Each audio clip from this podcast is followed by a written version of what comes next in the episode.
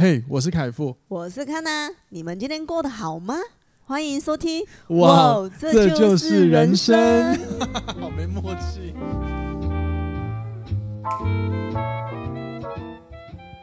欢迎收听哇，这就是人生。大家好，我是凯富，我是康娜，欢迎回来。今天的节目，在节目一开始呢，让我快速的工商一下我的节目。如果你是第一次听这个节目的朋友呢，记得我们在每周三跟每周日的晚上，都会与你们在空中来聊聊人际关系、自我成长、沟通、爱情，或者是星座，还有呢一些时事的话题。让我们一起在空中闲聊人生中的大小事，给予彼此最棒的陪伴。那我们都会在。呃，晚上约九点多的时候更新，因为 Podcast 其实上传，然后到真的上架，有时候时间比较不稳，好吗？所以如果有兴趣的朋友，或者是你是第一次收听的朋友，真心邀请你每周三跟日，让我们一起在空中，我们好好陪陪伴彼此，聊聊人生中的大小事，给彼此一些鼓励跟同理心吧。订阅订起来，好，麻烦你订阅喽。OK。好，那今天要聊这个主题呢，其实呢是来自于我们上一周礼拜天的一个失误，就是我们其实上礼拜天呢聊的主题是社群嘛，其实后半段就是要聊今天的东西，今天的内容就是我那个在节目里有提到，就是我借由一个我最新看到的研究来聊聊一些健身教练的一些教学上的一些哲学想法，以及就是怎么带一般的听众朋友呢从中来认识一下，或者是简单的理解怎么样做批判性思考，对，但是呢。我跟康娜太高估我们那两天的能力了，就是搞威啊！对对对对对，其实其实其实 就是前面太好聊了，嗯、那个那那段真的太好聊了，然后就聊聊越来越有感觉，就殊不知我们没有注意到时间。嗯，虽说我们平常录音本来就没有在顾时间，对，就是搞威。对，只是只是那一集真的发现哦，录到最后太长了。如果要再讲后半段，哇，可能会超过一个小时。那我觉得这样子，嗯、我怕听众朋友也有收听上的疲劳，所以不如我就把它放在今天来聊，分成两集来聊啦。没错，分成两集来聊。那刚刚看了在开录之前就问了一个问题，就是今天这集好像比较偏跟跟健身教练可能比较有关。嗯，好，那那那你要那说他问我那我要干嘛？对啊，我要干嘛？那你给你自己一个人设好了。我对啊，我就是长得被误会我是健身教练，但偏偏我不是健身教练的看哪。就是你很常被误会，对对，但是你没有，我没有。对，好 好，那你就用这个角度，然后我们来聊聊一些跟健身教练有关的事情。嗯，那我们今天会聊的内容呢，包含就是我会分享一下那个新的研一个一个新闻，还是个研究。同一时间也会带大家了解一些观点上跟事实上的一些差别。嗯，好吗？以及。如何简单的，就是几个步骤，先简单去练习批判性思考。假如你对这个有兴趣的话，那以及就是，比如说，如果你是听众朋友，你是健身教练的话，你可以，呃，就是你如果你不嫌弃的话，我会分享我的一些思维逻辑给你们，用在教学上面。OK，好，然后呢，最重要就是，如果你是一般听众，你并不是健身教练，然后你也不见得有健身，也请你不要觉得自己跟你无关。因为这集我们也会尝试也放一些可能呃跟健身资讯可能会有一些迷失上的东西给各位。我觉得这个那个道理是不是可以用在现在资讯那么发达，我们可以去分辨这个资讯到底是真到底是真的那么正确？对，没错没错。那那当然我也会控制一下我想要讲的东西，因为我自己私下今天我在想这一题的时候。还可以再延伸更多事情，太远了，所以我今天会控制一下，就是照我我写的几个我想要聊的点去聊就好了。嗯，好吗？好了，那我们就准备进入今天的主题了。好，那继续聊下去之前呢，想要先邀请我的听众朋友们，如果你是用 Apple Podcast 的话，那就是邀请你记得帮我到下方五颗星评论帮我刷起来，好吗？让这个节目有更多人可以看见。OK。好，那我们接下来聊今天的主题。那今天这个内容呢，是来自于我先在我的 Facebook 上看到我一个教练朋友，然后呢，他分享了一个新的研究，也是一个新的一个报道，来自 BBC。嗯，然后内容讲的就是指，呃，墙上深蹲跟棒式，靠墙深蹲跟棒式是很能最能降血压的动作。嗯，好，那其实像看到这样的文章，从大意来看，我是觉得很棒的，因为至少在在的就是研究证明了，如果你想降血压，那运动是一个最值得。尝试的试用的一个方法，嗯，对吧？好，只是说呢，我对于那个 wheel squat 就靠墙深蹲，我比较有意见。好，棒式就跳过，没关系，应该还好。但是我对这个 wheel squat 会比较有意见。嗯，好，那这个这个研究呢，它是发表在《运动医学杂志》上面的，然后它是针对了一万六千个人的去研究，然后去发现，基本上那答案很好玩。就是跟你刚刚开录前问我的，就是运动不都可以降血压吗？对啊，对，他是有写到所有的运动都可以降低血压，只是说针对呃 Wheel Squat 跟 Planks 他们的可能效益会更好，还是因为他不用任何器具，他就觉得效果比较好？不是，他主要是因为。我们有我们运动有一个词叫做等长收缩，讲白话就是在你用力的时候，但是你不会刻意去做，不会有肌肉变化。比如说，假设你今天拿哑铃要举手臂弯举，像二头弯举，你是要从下方慢慢举举举到靠近身体，然后再放下来，这就是有动作的。嗯。可是像棒式这些，你有做过就知道，基本上就是 hold 在那里不动的。嗯哼。好，所以他们也是说，如果说假设你研究是这样写了，他说，呃呃，就是这样子的等长收缩的身体带给身体的压力会跟有氧。运动有点不太一样，然后他说，当你保持两分钟，如果就是你维持不动的话，你的肌你的肌肉会增加它的张力，然后当你放松的时候，会引发很多的血液流动，所以这个话会促进可能你的降低你的心血管疾病，因为你的血液有流动，有更好的流动。嗯哼，对，anyway，对，OK，我觉得。研究运动都可以嘛，因为任何运动都需要心脏要做功、要输血、要帮浦嘛，对不对？帮浦效应嘛。只是说我真的我有 squat 这个动作。哎，我你讲那个靠墙深蹲，我脑中一直浮现那个学生时期，然后学学生被老师处罚那个动作。哎，没有吧？学生哪有人叫哪有啊？有啦，那个老师会叫你靠墙深蹲，靠墙深蹲，然后还要拿那个椅子在上面的啊？屁嘞，那只有半蹲吧？靠墙深蹲呐、啊？没有没有没有吧？我没有我没有被罚过这个。你什么年代啊？电视上也有演啊。啊你的老师是李鸿章吗？曾国藩吗？清 朝人？真的，我觉得你有听众看过，也要被罚过。你才李鸿章呢、哦，生气。他说曾国藩，你有加入湘军吗？抱歉抱歉，真的有啦。阿、啊、爸，那个那个军以前的那种连续剧也有，好不好？我是不知道，我真的没有过了。哎、欸，等一下，你不要这样，我会偏题。我很想去讲 上次我我我上次跟那个学生聊到惩罚的事情，就是小时候。哎、欸，等等等一下，不要偏题。好，我刚讲哪里啊？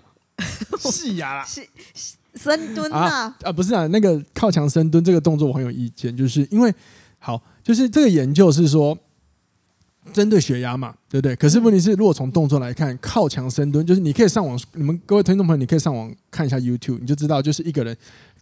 你的背会紧贴着墙壁，然后呢，呈现一个半蹲姿的状态，但是你的脚是往前踩一点的，好像有点膝盖跟脚脚跟啊、大腿呈九十度这样。就是坐在那个空气隐形椅子上面，啊、类似这样。好，那就看起来没有什么，可是呢，而且而且很多的有一些，比如说，还是我还是会听到有一些人，不管是可能 maybe 物理治疗师吧，或有些教练会说，哦，这个你膝盖痛或者是你关节疼痛的话，或看闻到什么，这是很好的强化膝盖的动作。嗯，错，这个有问题。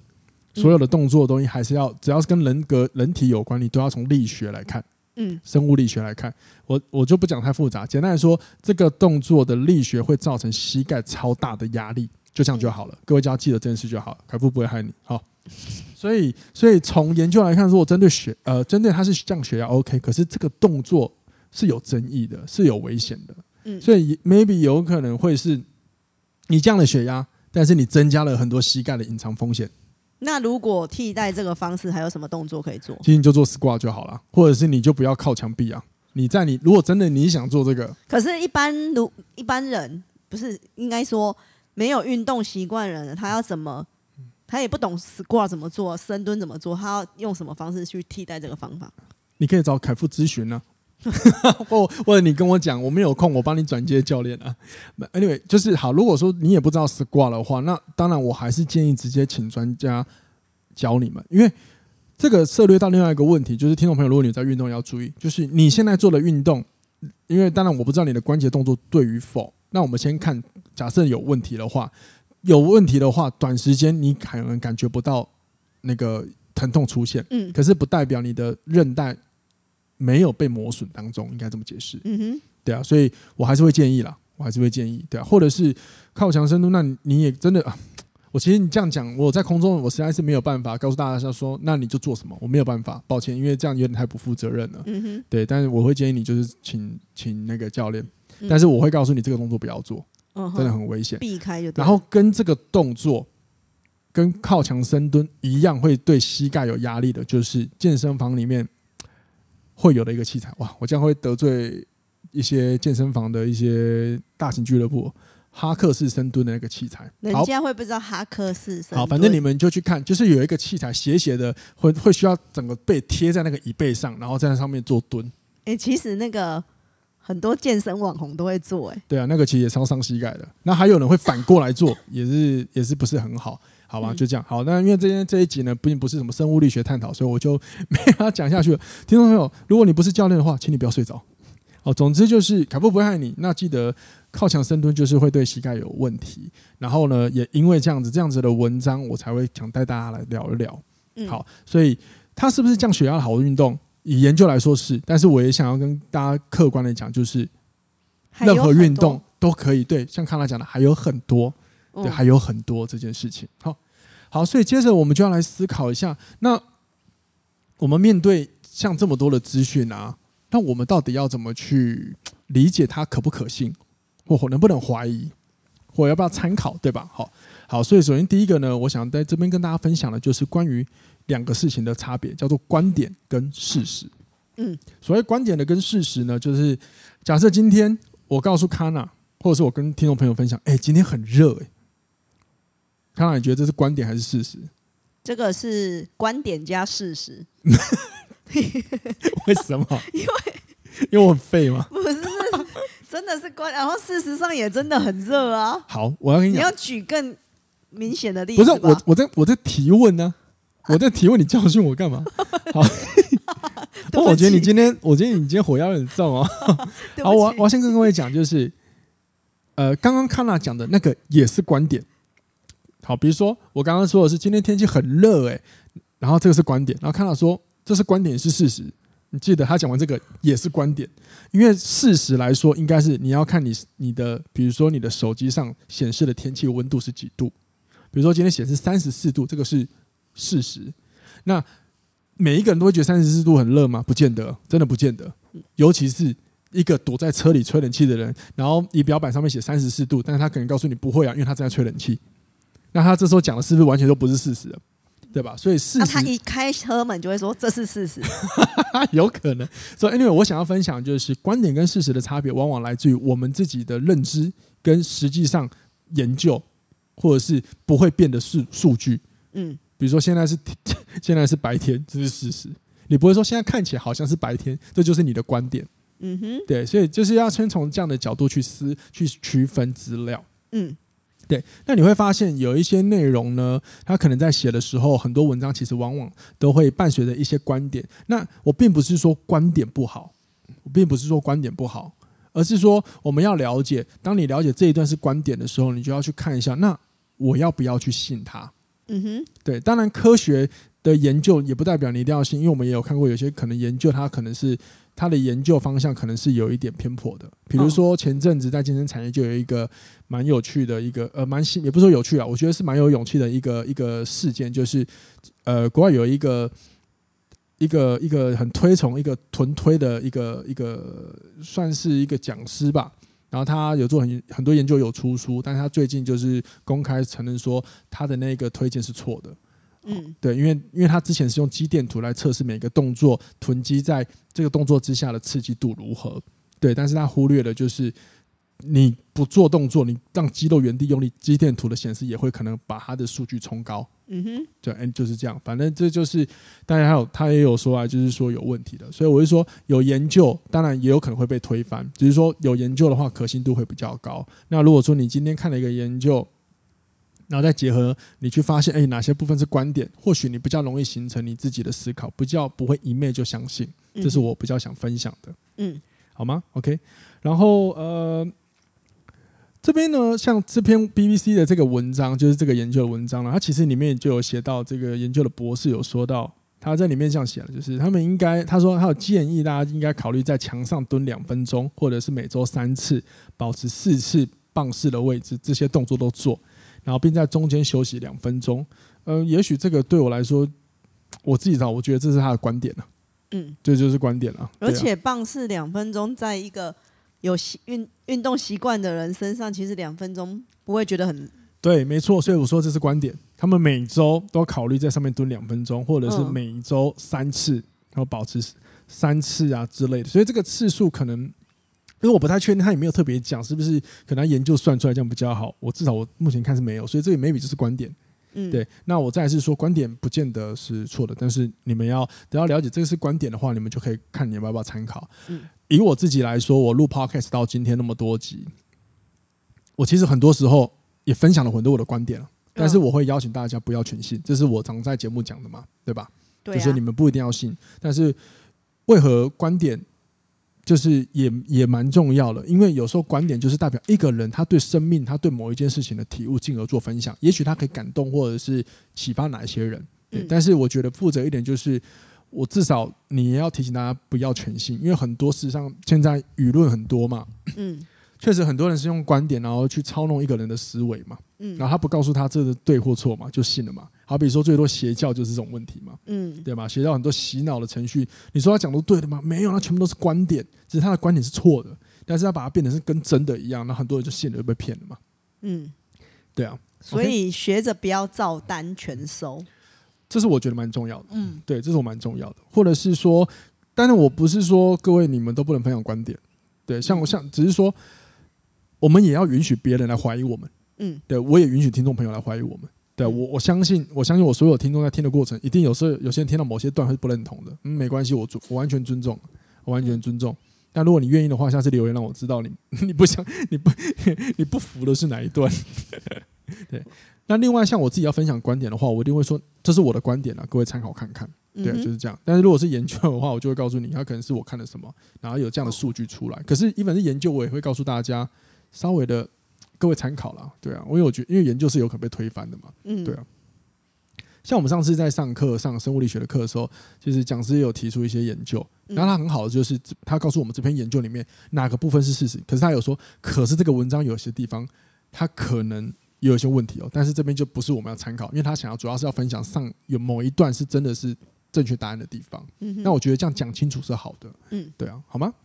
好，所以到这边呢，希望先让大家了解看东西的时候，可以先了解观点跟事实之间这两件事情的差距，对，好吗？那接下来就是再往下看，那听起来好像很复杂，那我们到底要怎么样在这个资讯多到爆炸，然后我们很难分真伪的时代，尝试去找到对我们来说是有用的资讯，甚至是可相信的资讯呢？我觉得培养批判性思考，它就是很重要的事情。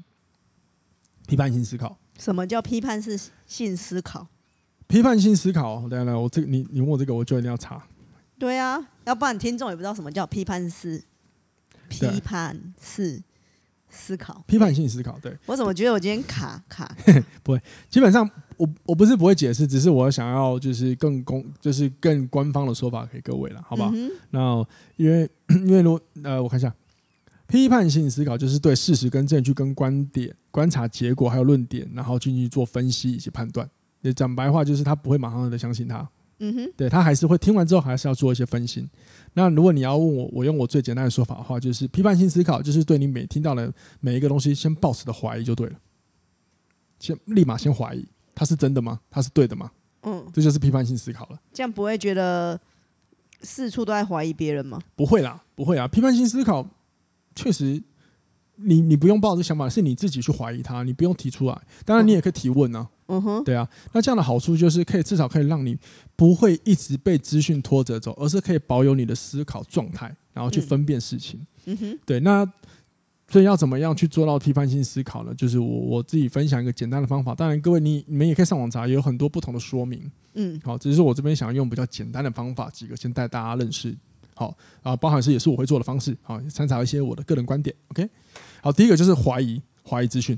比如说像我看的这篇文章，我就第一个先怀疑，先读内容，不要看完标题你就觉得哇，真的假的？靠，好屌就相信了。没有，先看的时候先保持冷静，看完内容再做决定。嗯哼，对，因为现在有非常多的新闻，都非常多的标题杀人。对啊，好比说前阵子嘛，前前前阵子就超多标题杀人啊。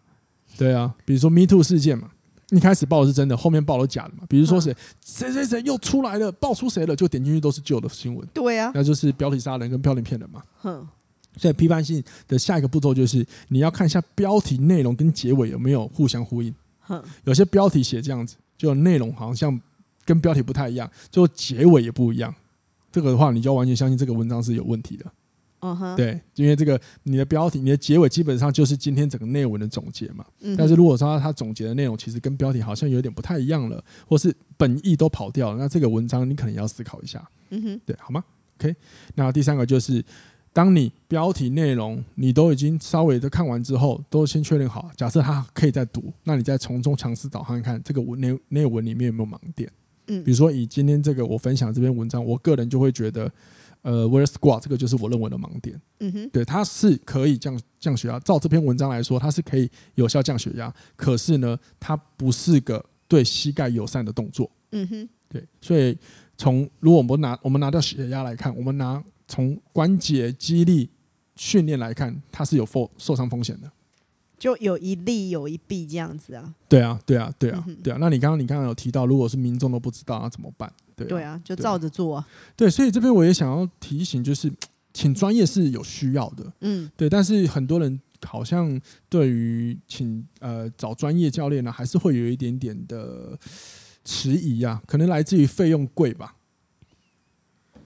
费费用之外，还有现在的教练参差不齐。嗯嗯。所以，比如说，如果是我要找教练，或者是我要帮我家人找教练，对，当初我会觉得说。哎，我要花这笔钱了，可是我不确定这个教练到底好或不好。对，对啊，因为我我对对每一个教练我都不认识啊，所以我想说，嗯，那我好像没有必要花这笔钱。对，可是可是这个问题又会是这样，就是当呃他会有这个选择，一定是他之前有听过很多负面新闻、嗯，负面消息嘛。好，可是这又涉猎到人生的另外议题，就是哦，让我插一下这个议题。很多时候我们没有亲自去体验的时候，我们怎么知道它是真的假的？嗯，也或也换言之，当我们试图每一件事情都要以零风险来看待，有可能你是停在原地不动的。嗯哼，就好比像你刚刚讲的情况，就到最后他就不会去找教练了。嗯，然后我自己动就好了。对，然后他就受伤了。事实上也有很多受伤案例的的真身是有的哦。嗯哼，对啊，对吧？好，好比说，我记得几年前很提倡，其实很多网红上来教运动之后，哇。兴盛的复健跟个物理治疗师，因为真的很多人受伤了。好像是那个郑多燕那个之后就开始慢慢慢慢有受伤的人变多，因为他就是提倡在家你边看影片啊边跟着他跳嘛。可是跳那个你的角度不对的话，还是会受伤啊。我我有看过那个他最早的影片啊，其实我们情以情绪来看，他愿意引起很多人动起来是很棒的事，动机很好嘛。嗯，然后单那我们接下来单看这个影片的方式。他其实零讲解是零讲解，就跟着动啊。对，就最早那个影片是零讲解，嗯，所以很多人都不知道怎么跳。而且后来 YouTube 上面有很多侧拍，就是看着电视跳的那些人的影片，就哇，真的是是他们也不会不知道怎么做啊。嗯，因为他们大脑没有这些动作的神经路径，他们一定就是先从模仿。可是模仿，他们也没有办法真的被亲临指导，所以他们模仿终究还是用他们原本理解的模式在做动作。嗯，就受伤风险就出来了嘛。嗯，对啊。啊，所以你看吧，资讯真的是非常广，我们真的活得很便利，很活在一个很便利的时代。可是我们也越需要注意一些隐藏性的伤害。嗯，对。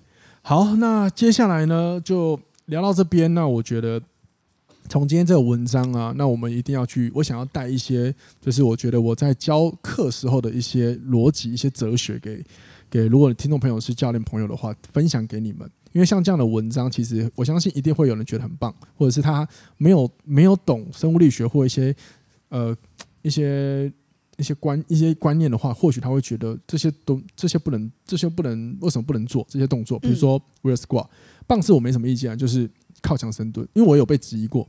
嗯哼，对，那。我不知道他的角度是从哪里听，那时候我也没有机会问到。嗯，对，那我因为我知道也是有一些医界的人或物理治疗师的人会推这个动作。那哦哦哦，可是有时候就是嗯呃，呃，就是我我想这样子讲，就是术业有专攻。基本上今天我学生有问题，疼痛我解决不了，我一定是转接物理治疗师。对，嗯，但是我聊过的物理物理治疗师，他们也是有一些物理物理治疗师是不懂训练的，甚至有一些物理治疗师是不教运动、不不乱教动作的，他们反而会转接给教练。嗯哼，对啊，就是可能 maybe 有一些就是不懂的地方而已啦。嗯，好，因为我讲的保守，我怕得罪人。好，那 OK，好，那我接下来就要来聊一下，就是关于健身教练在教学上面我们需要具备的思维逻辑，怎么从我看的这篇文章，然后跟大家进行分享。那我认为健身教练要具备的教学的基本思维逻辑有三个步骤。第一个呢，就是你永远要谨记你用来提升他人健康的方法是什么。然后第二个呢，是永远先看风险再看效益。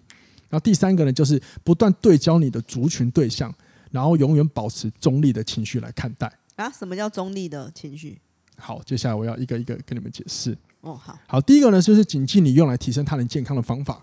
从这篇文章我们已经了解，这这篇文章讲的是可以控制血压的好方法，是靠这个动作，对不对？好，可是呢，身为教练的我们一定要先思考，我们今天帮助一个客户降血压的方式，并不是靠药物。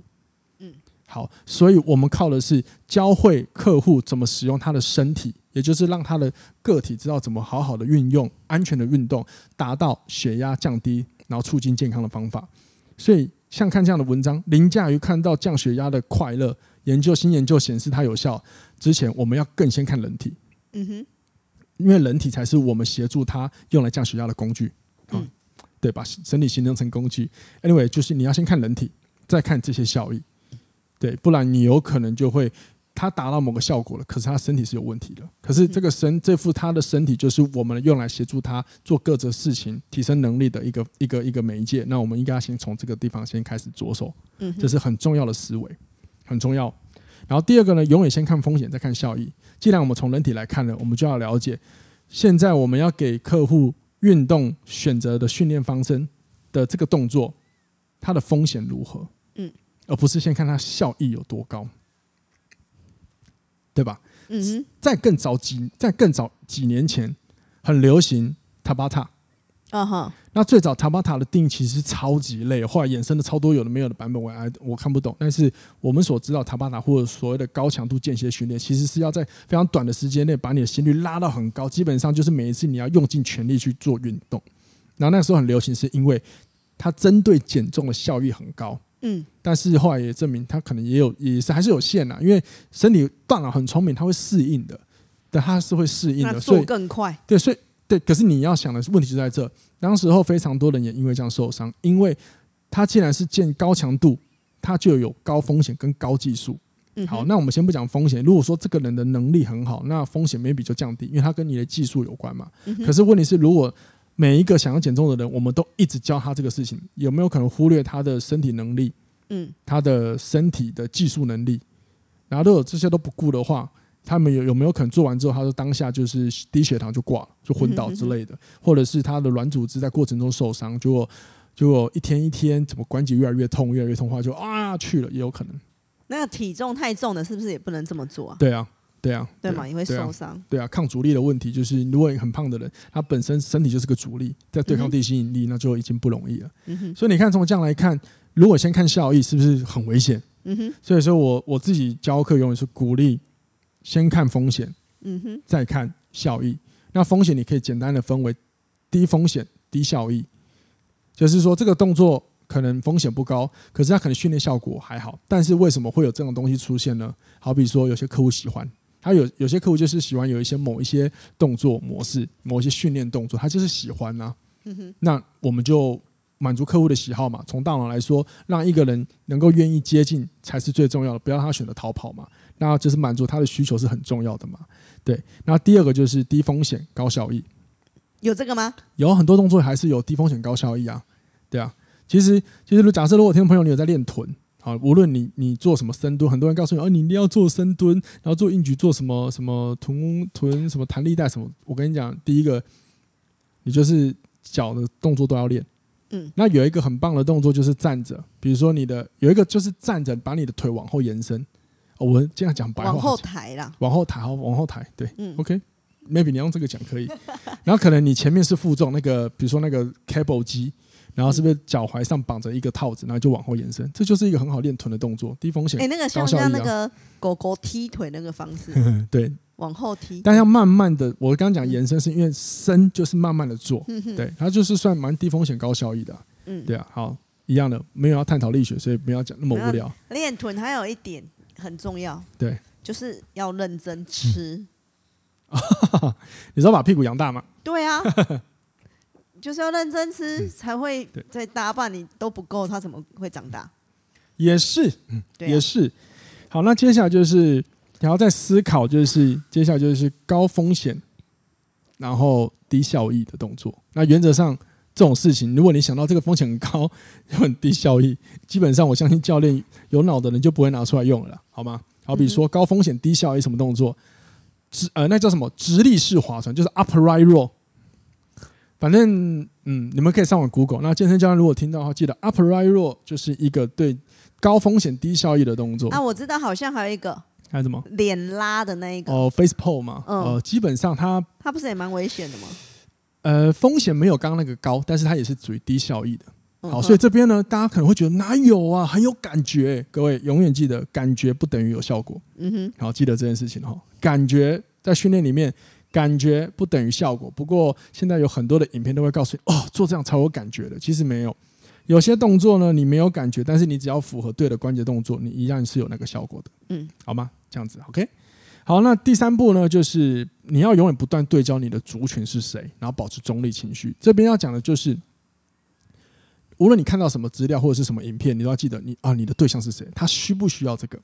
嗯，好，比如说我前阵子看了一个一个一个一个在我们另外一个朋友群组里，然后我们传就是有人丢上来，就是有一个瑜伽教室的一个影片，里面呢就是教大家疯狂的折腰，然后柔软度一直，比如说脚坐在地板，然后身体往前趴或往后仰啊，然后那个瑜伽老师还去帮他凹啊凹脊椎啊什么的，然后呢。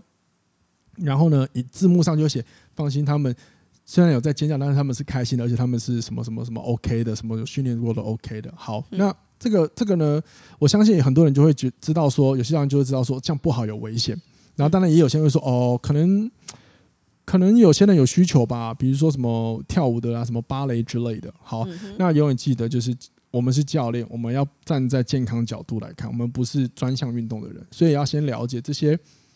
这些这些动作它就是有问题的，OK。再来就是这个影片，我看的那个影片，它是一个对一般民众的类算是宣呃宣传影片，嗯所以它等于是鼓励一般民众来上这个。可是如果你要从脊椎的角度来看，各位会发现你身体在往后仰的时候，为什么角度有限呢？就是因为你的脊椎后面有一些韧带，然后有呃那个叫什么？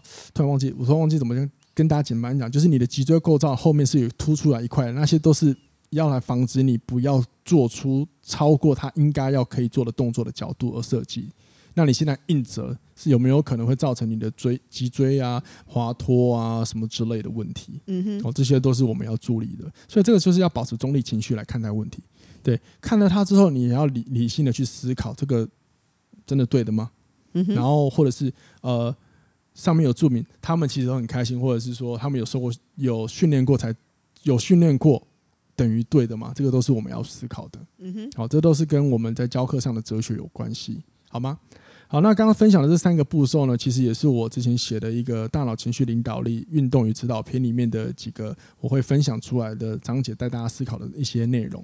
所以我今天在节目里不吝啬的直接跟大家分享。如果你是健身教练的话，欢迎你参考；但是有问题的话，也欢迎你指教。如果你不认同的话。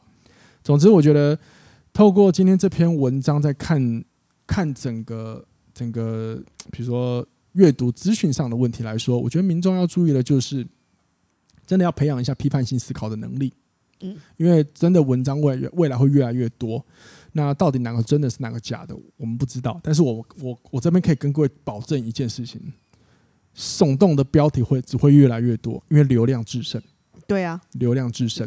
其实这个也是观众自己那个造成的啦，因为你越耸动，那个点阅率越好，所以那些作作家不是不是创作者，对，或记者嘛，他就很爱下那个很耸动的标题，要让你点进来啊。你不下耸动标题，你们就不点进去啊。对啊。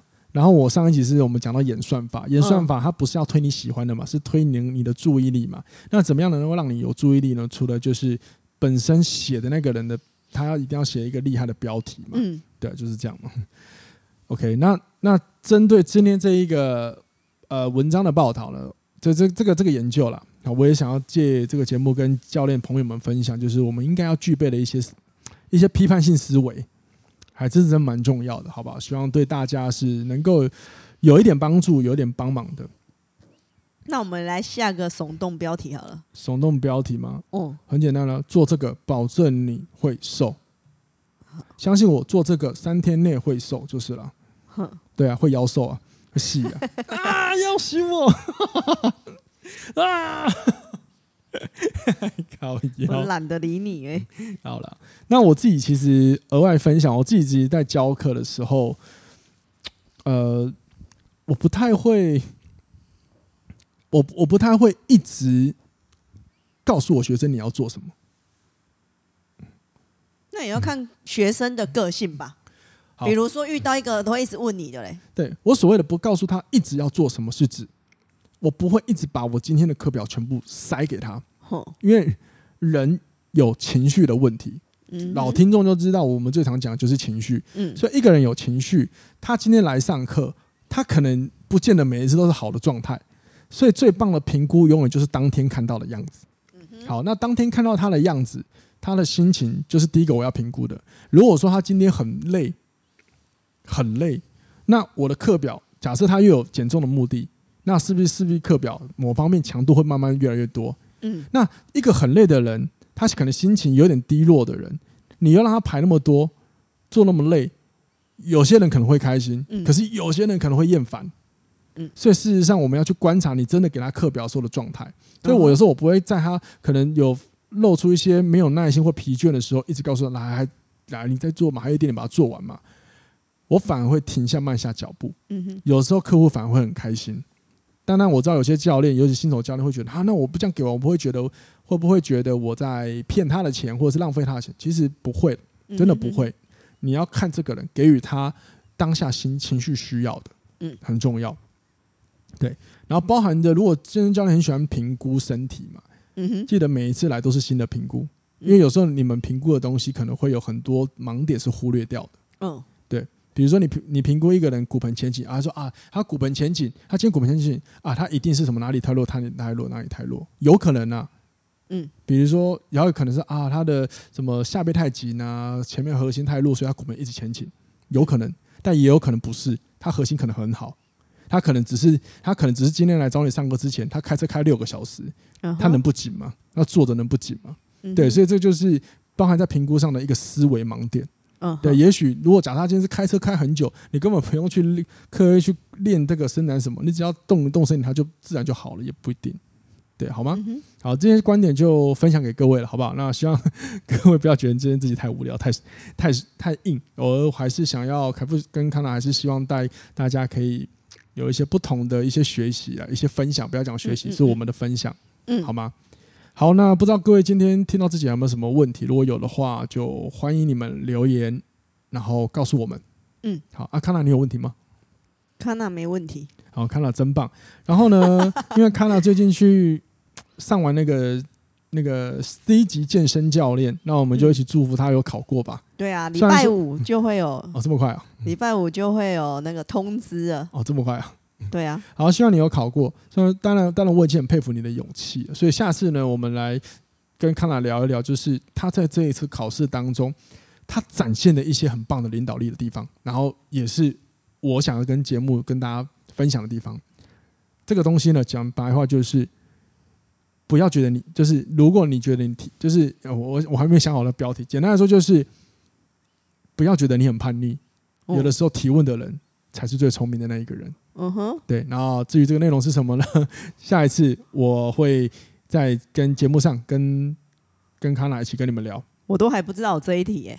对对，这是我们上次在车上聊的东西，就是康娜问了我我一些问题，其实我觉得他展现了某一方面很好的领导力。我一上车就开始叽叽嘎啦、叽里呱啦、叽里呱啦，我讲了一大堆。对。好，那我们就留到下次讲喽，好不好？好哦、然后各位就这样子喽。那希望你们喜欢这期一样的，真的记得如果有问题留言让我知道了哈。然后如果觉得今天这期不错，就帮我分享出去吧。就这样子了，拜拜，拜拜。